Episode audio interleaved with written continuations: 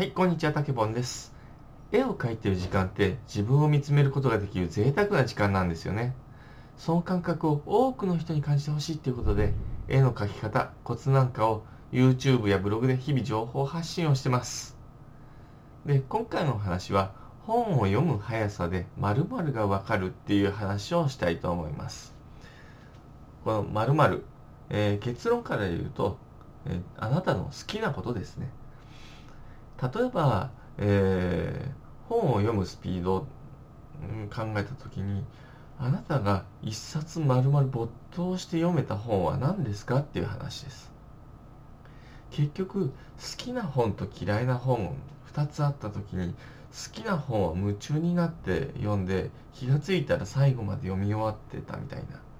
で逆になんか嫌いな分野の本っていうのは全然きき読んでても気乗りがしなくって途中で読んでは休憩して読んでは休憩してって結局最後まで読めなかったりとかってそういうことよくあると思うんですよね。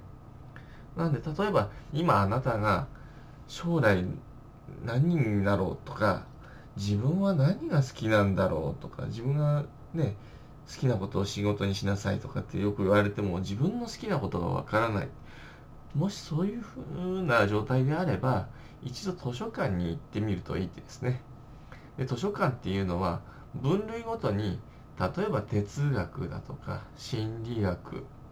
えー建築だとかまあ将棋とか囲碁とか趣味のコーナーだとかいろんなものが分類別に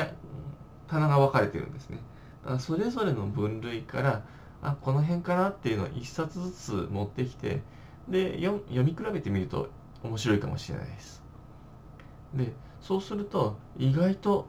あれ？俺哲学って今までこんなもん読んだことなかったけど意外と好きかもしれないなっ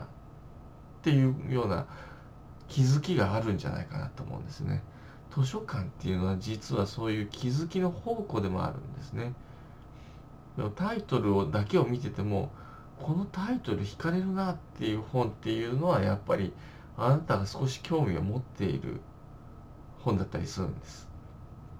なんで一度図書館に行ってみて、えー各分類ごとに、えー000の分類からまあ9いくつの分類までたくさん分かれてるんでその棚から一一冊ずつ持ってきて読み比べをしてみてもらうと。それで気づきを、えーその気づきからあなたが本当にやりたいことっていうのを探してみてもらえばいいんじゃないかなと思って今回本を読む速さで〇〇がわかるというお話をしました。こんな感じでこれからもぼちぼちと音声発信の方をしていきたいと思いますので応援よろしくお願いします。たけぽんでした。